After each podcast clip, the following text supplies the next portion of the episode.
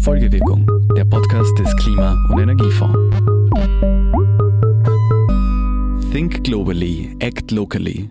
Das ist ein Spruch, den die meisten von uns, die alt genug sind, also so wie ich und die Iris. Bitte lass mich und mein Alter da aus dem Spiel. Okay, also das ist ein Spruch, den die meisten von uns, die alt genug sind, außer die Iris, weil sie so jung ist, in ihrem Leben schon sehr oft gehört haben, also ich zumindest. Meistens in einem abstrakten Zusammenhang, also irgendwo als Kalenderspruch auf einem Öko-Werbegeschenk oder heute als TikTok-Hashtag. Ah, dann kann ich ja doch mitreden. Ja, TikTok habe ich nur für dich erwähnt. Aber zurück zum Thema. Also tatsächlich wird dieser Spruch vom globalen Denken und lokalen Handeln auch jeden Tag ganz praktisch gelebt. Und das ist für viele von euch, die mehr als eine Episode Folgewirkung gehört haben, wahrscheinlich auch nichts Neues. Denn die vielen Projekte, die wir euch hier schon präsentiert haben, von AgroBV, Biogas. Biogasanlage wird die Gülle eigentlich und Geothermieanlagen zu Energiegemeinschaften, Sie im Kreisverkehr klimaneutralen sozialen Das hier Wohnbauten, ist keine Boboblase, ja. Das hier ist definitiv keine Boboblase. sondern Projekten der Kreislaufwirtschaft, Da haben wir noch ein paar Wicken. So, jetzt stechen wir einen Würfel aus. oder einem riesigen begehbaren Hochwassersimulator. Oder auch die Bichel mit Namen nicht vergessen. Genau, die Bichel mit Namen nicht vergessen. Also alle diese Projekte, die sind auf lokaler Ebene umgesetzt worden. Und so banal es irgendwie klingen mag, aber man vergisst sehr oft, also mir ist es so gegangen, bevor ich mich für diese Episode damit beschäftigt habe, dass jedes Ziel, das wir uns auf übernationaler oder nationaler Ebene setzen, also vom Pariser Klimaschutzabkommen bis zur nationalen Klimaschutzstrategie, nur erreicht werden kann, wenn wir es auf lokaler Ebene auch wirklich umsetzen. Jeder Quadratmeter Boden in Österreich liegt in einer Gemeinde. Das ist Walter Leis. Er ist Generalsekretär des österreichischen Gemeindebundes, der Interessensvertretung der österreichischen Gemeinden. und die Umsetzung erfolgt auf äh, lokaler Ebene.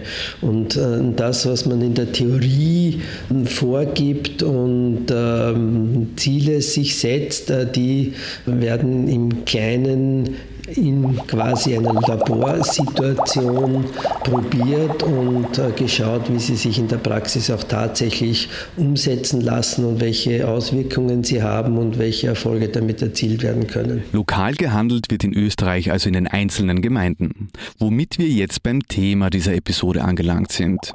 Die über 2000 Gemeinden in Österreich nehmen eine Laborfunktion für die Energiewende ein. Dort wird ausprobiert und umgesetzt. Aber bevor wir da ins Detail gehen können, müssen wir erst einmal drüber sprechen, wofür die Gemeinden sonst noch alles zuständig sind. Fangen wir da ganz vorne an. Zuallererst ist die Gemeinde das Bindeglied zwischen Politik und Bürgerinnen. Wenn man so will, ist sie die demokratischste Einrichtung in unserer Gesellschaft. Der Bürger kennt die Gemeindefunktionäre, der Bürger kennt den Bürgermeister oder die Bürgermeisterin und das ermöglicht es ihm auch, seine äh, Vorstellungen und, und seine Wünsche direkt an die Gemeindepolitik heranzutragen. Die Gemeinde menschelt also. Dort trifft die Politik auf die direkten Bedürfnisse der Bevölkerung. Und in diesem direkten Verhältnis kümmert sich die Gemeinde auch um sehr viele Dinge, die das alltägliche Leben dieser Menschen betreffen. Die Gemeinden müssen eigentlich die Voraussetzungen für ähm, das gesamte Leben bieten und das ist von der Infrastruktur, von der Errichtung der Straßen, die Aufschließung der Grundstücke mit einer entsprechenden Wasserversorgung, mit einer Abwasserentsorgung, mit einer Abfallentsorgung. Man erwartet eine entsprechende Kinderbetreuung, man wa- erwartet ein schulisches Angebot, äh, wofür die Gemeinden auch tatsächlich äh, zuständig sind.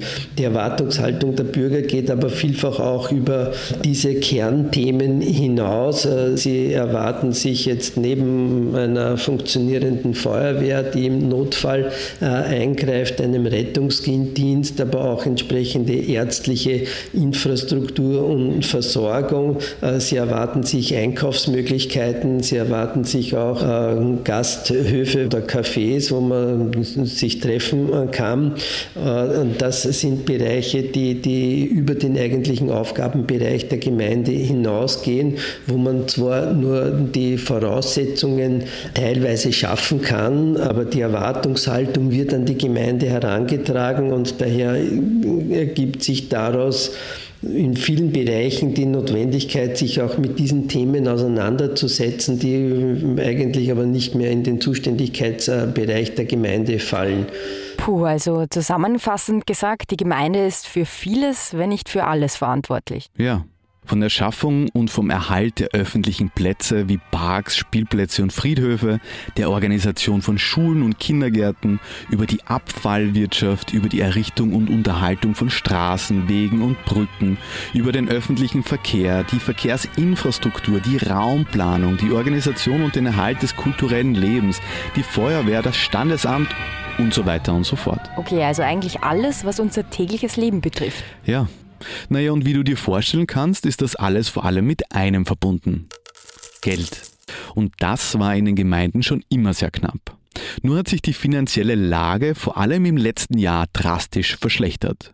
Also den Gemeinden geht es so wie den meisten von uns im Moment. Die Energiekrise und Inflation belasten ihr Budget. Genau, die Energiekosten sind, glaube ich, für alle Kommunen ein sehr großes Thema.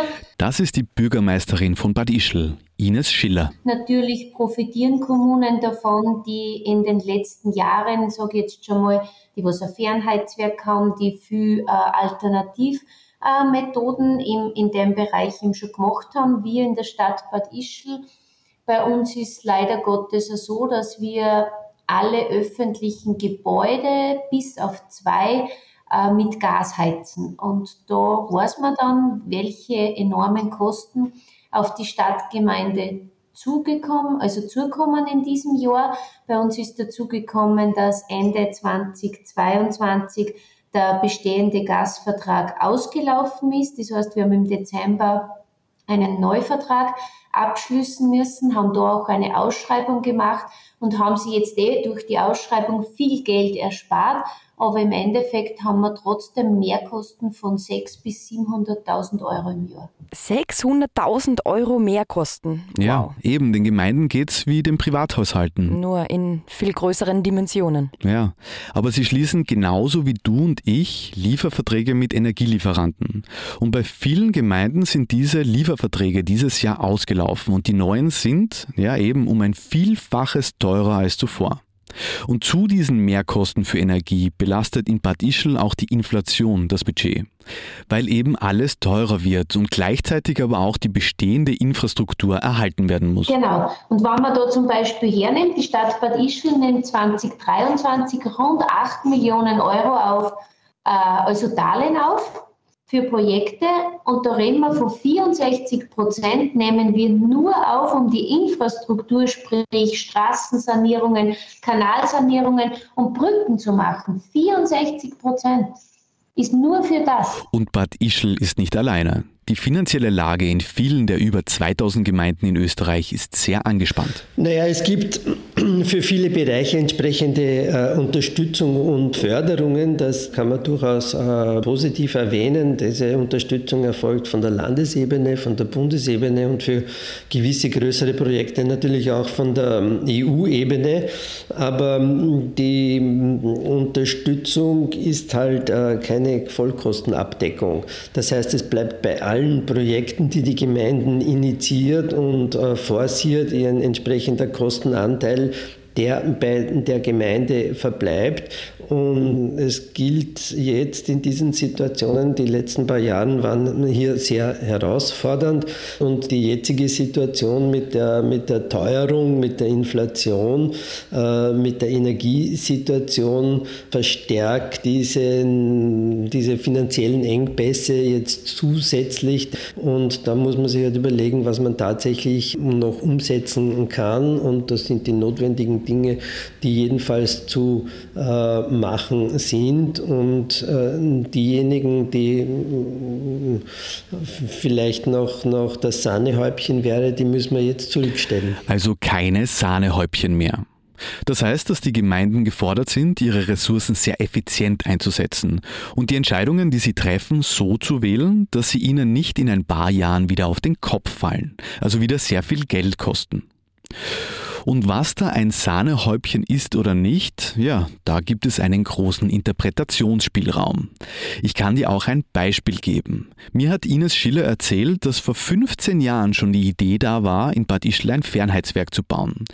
Das hat man dann aber nicht gemacht, weil die Welt eine andere und das Gas so billig war, dass die Kosten für ein Fernheitswerk für viele in der Gemeinde nicht in Relation zum Nutzen gestanden sind.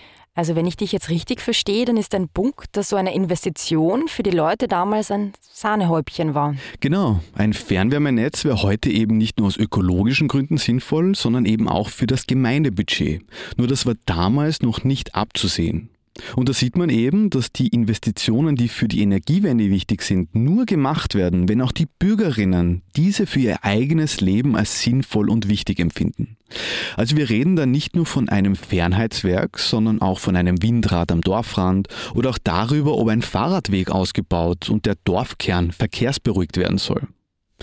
Wenn die Bürgerinnen da nicht einen persönlichen Bezug dazu haben, naja, dann werden sie diese Dinge auch nicht umsetzen. In Bad Ischl hat man sich zum Beispiel schon vor Jahren darauf geeinigt, dass am Gemeinderand keine neuen Gewerbeflächen gewidmet werden. Also dass dort nicht weiter versiegelt wird. Und das ist ein Glücksfall für die Umwelt, weil Versiegelung, wie wir aus unserer Folge 9 Kein Sand am Meer wissen, einer der größten Klimakiller überhaupt ist. Beschlossen wurde dieser Versiegelungsstopp aber nicht vorrangig aus ökologischen, sondern eben aus sozialen und wirtschaftlichen Gründen, um den Ortskern zu schützen und zu verhindern, dass dieser ausstirbt. Also die Leute haben dazu gestimmt, weil sie einen direkten Nutzen für ihr Leben gesehen haben. Und wenn sie das nicht tun, ja, dann wird es sehr schwierig werden mit der notwendigen Veränderung. Und da ist das Thema Eigenheim das perfekte Beispiel dafür. Der einen Seite sagt man, im Zuge Klimawandel darf man natürlich wenig versiegeln, keine Neuversiegelungen, wir belassen das Grünland. Auf der anderen Seite ist aber der Wunsch nach Eigenheim da. Also es ist ganz, ganz schwierig und ich glaube halt einfach, dass unsere Gesellschaft an so einem Wende da jetzt steht, weil früher war das ganz, ganz wichtig, dass man sich ein Eigenheim schafft, dass man ein Haus hat und jede Familie hat so sein Haushalt und auch wenn man im älter, also alt wird dann, bleibt man trotzdem im Haus. Und die Jungen bauen sich wieder was neu. Und im Prinzip hat man ein Haus mit 180 Quadratmeter Wohnfläche und da wohnen halt dann Oma und Opa drinnen. Und da müssen sie irgendwo was da, aber du kannst halt auch nicht zu die alten Leute sagen, sie müssen jetzt in eine Wohnung ziehen und in die Jungen das Haus überlassen. Und das ist so ganz eine, eine schwierige Zeit, glaube ich, jetzt, ein wenig so eine Umbruchstimmung auch. Es gibt also eine Umbruchstimmung, wo gewisse Traditionen und Vorstellungen hinterfragt werden müssen, damit wir unsere Klimaziele erreichen. Und diese ist nicht nur beim Thema Eigenheim zu spüren, sondern auch bei den meisten Dingen, die wir hier im Podcast schon besprochen haben. Wie wir uns fortbewegen, was wir essen, wie wir Urlaub machen, wie und wo wir wohnen und so weiter und so fort. Wenn man so will, braucht es für fast alles, was wir täglich tun, neue Gewohnheiten, wie wir das tun. Man könnte auch sagen, wir befinden uns mitten in einer Auseinandersetzung zwischen dem Alten und dem Neuen. Es geht nicht nur alt gegen neu, sondern es geht auch darum, alt neu denken. Das ist Gerfried Koch. Er leitet das Klima- und Energiereferat in Baden bei Wien. Und wenn wer über das alte neu denken sprechen kann, dann ist es Gerfried Koch. Denn Baden bei Wien ist UNESCO-Kulturerbe und damit stehen große Teile der Stadt unter ganz strengem Denkmalschutz. So wie das gelbe Gründerzeithaus, auf das wir gerade gemeinsam schauen, als ich mit ihm im Kino Cinema Paradiso in der Innenstadt einen Tee geschlürft habe. Ein wunderschönes Haus, zugegeben, aber eines, das das Leben eines Energiereferenten, der den Ausbau der erneuerbaren Energie in der Stadtgemeinde vorantreiben möchte, nicht einfacher macht. Da geht es darum, dass ich jetzt zum Beispiel auf so einem Ziegeldach, wie wir es hier haben, auch eine Photovoltaikanlage drauf tue, ja, weil man die nicht sehen soll. Oder es geht darum, dass ich vor so einem Haus nicht eine Wärmepumpe sehen soll. Okay, also in Baden geht es dann ja wortwörtlich ums Neue im Alten. Also um die Frage, wie weit man die Stadt im Zuge der Energiewende verändern darf. Genau, und das ist eine Herausforderung für viele Gemeinden, nicht nur für die Stadtgemeinde Baden. Sie müssen sich die Frage stellen, wie Sie mit Ihrem historischen Gebäudebestand umgehen wollen. Denn eigentlich müssten Sie diesen thermisch sanieren und auf erneuerbare Energieträger umrüsten. Und das am besten unsichtbar. So ist es. Es wird sich nicht ausgehen, dass wir diese Orte, die so wunderbar sind, nur mehr dann als Museum äh, bewundern können. Die Leute wollen ja drin leben. Die Leute wollen auch an diesem Ausstieg von Gas äh, teilhaben können, ja, brauchen Antworten. Und diese Antworten erwarten sie sich dann von uns als Gemeinde.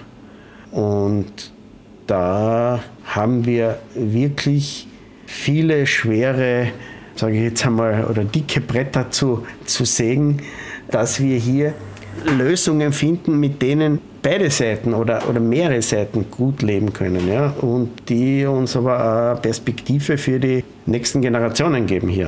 Gerfried Koch hat mir erzählt, dass es in Zukunft eine Abwägung zwischen dem originalgetreuen Erhalt von historischen Bauwerken und ihrer klimafitten Sanierung geben muss. Naja, und das ist, wie man sich vorstellen kann, eine sehr, sehr heikle Debatte. Das war ihm auch schon von Anfang an klar, als er das Energiereferat übernommen hat. Also, dass es nicht nur technische Lösungen, sondern vor allem Menschlichkeit braucht, um Konflikte erst gar nicht entstehen zu lassen. Weswegen er den Bereich der Bewusstseinsbildung als Energiereferent als genau gleich wichtig erachtet, wie eine PV-Anlage auf ein Dach zu installieren. Bewusstseinsbildung ist mir wirklich eine Herzensangelegenheit. Ja. Bewusstseinsbildung klingt ein bisschen so spröde. Ja. Das ist, äh, aber ich muss, ich muss Formate schaffen, wo ich die Leute einfach mitnehmen kann, erreichen kann. Ähm, und die sind oft nicht ganz konventionell, sage ich einmal. Ja. So wie folgendes. Eines meiner Lieblingsprojekte der letzten Jahre war das Projekt Paris-Baden. Da haben wir versucht, mit 20 Familien in der Stadt ein paar Monate so zu leben, wie es die Ziele von Paris vorgeben. Nämlich mit dem dort beschlossenen CO2-Ausstoß pro Person. Und wir wollten einfach aufzeigen, wie ist das eigentlich im Jahr 2021 schon möglich. Ja? Und das Zweite ist, wir haben den Familien als Energiereferat der Stadt Unterstützung geboten. Diese Unterstützung reichte von Bereitstellen eines Lastenrads und eines Carsharing-E-Autos über eine Energieberatung oder vegane und regionale Ernährungsempfehlungen bis zum Anstoß einer Veränderung der eigenen Urlaubsplanung. Also die Teilnehmerinnen tauchten so in einen klimafreundlichen Alltag ein und konnten ihre CO2-Einsparungen auch mittels einer eigenen App überprüfen. Und am Ende dieses Experiments haben wir, sind wir alle schlauer gewesen, weil wir haben erstens gewusst, wo stehen wir an, wo können wir, auch wenn wir wollten, gar nicht die Ziele erreichen, weil es einfach Rahmenbedingungen gibt, egal ob es jetzt auf, von EU-Ebene, Bundes-Landesebene ist, die das verhindern. Ja? Und gleichzeitig haben aber die Teilnehmerinnen gemerkt, welche Maßnahmen, welches Verhalten hat den größten Hebel. Und das war halt für viele ein großer Aha-Effekt. Ja. Die größten Aha's für die Teilnehmerinnen, hat mir Gerfried Koch erzählt, gab es im Bereich der Urlaubsplanung und des Lebensmittelkonsums. Wer zwei Mittelstreckenflüge im Jahr für seinen Urlaub nutzt, also hin und zurück fliegt, der verbraucht dabei auf einen ganzen Schlag schon sein ganzes Pariser Klimabudget. Ein Urlaub reicht. Ja, ein Urlaub reicht und das war's. Und im Bereich der Lebensmittel? Auch da gab es viele überraschte Rückmeldungen, denn die wenigsten Menschen wissen, wie viel CO2 in ihrem Essen steckt und wie viel wir davon dann auch noch in den Müll werfen. Naja, aber um solche Dinge auch tatsächlich auf einer persönlichen Ebene zu verstehen und eben ein Bewusstsein dafür zu bekommen, muss man sich einmal direkt damit befasst haben. Also man muss es eigentlich gelebt haben. Ja, wie im Projekt Paris-Baden. Und das ist wichtig, denn egal welche Klimaziele wir uns stecken, die Menschen vor Ort in den Gemeinden müssen wissen, warum wir diese überhaupt erreichen sollten. Also sie müssen sich mit diesen Zielen persönlich identifizieren, damit sie dann auch wirklich umgesetzt werden. Und das ist eben mein persönliches Aha für diese Folge. Also ohne Menschen, die lokal handeln, bringt auch das globale Denken wenig. Genau so. Deswegen hat mir Walter Leis vom Gemeindebund auch auf die Frage, was sein größter Wunsch für die Zukunft wäre, wenn es um die Gemeinden und die Energiewende geht, auch so geantwortet? Naja, also auch die, den, das, das äh, Bewusstsein in den supranationalen und auch nationalen Ebenen, dass äh, die Notwendigkeit besteht, den Bürger und die Bürgerinnen bei all den Vorhaben entsprechend mitzunehmen.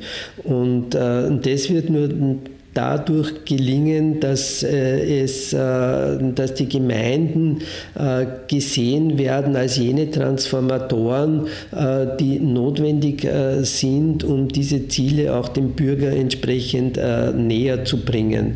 Mit einer, auf der einen Seite mit einem guten Beispiel voranzugehen und auf der anderen Seite dann die Bürger und Bürgerinnen zu animieren, auf diesen Weg entsprechend mitzugehen. Und um diese Transformation zu beschleunigen, Kollegen und Achtung! Das geht jetzt wirklich an alle, die in einer der 2093 Gemeinden in Österreich engagiert sind oder eine der 39.318 Gemeinderätinnen kennen. Oder vielleicht wen kennen, die wen kennen. Ja, weil unter www.gemeindeoffensive.at gibt es was ganz Praktisches. Und zwar Vorlagen für Gemeinderatsbeschlüsse, die sich mit einer zukunftsweisenden Klimapolitik befassen. Also ich kann die runterladen und dem Gemeinderat vorbringen. Genau, da gibt es Beschlüsse zu PV-Überdachungen oder energieeffizienten öffentlichen Beleuchtungen oder auch zu Energiegemeinschaften und vielen, vielen mehr. Also diese Vorlagen werden regelmäßig ergänzt und erweitert.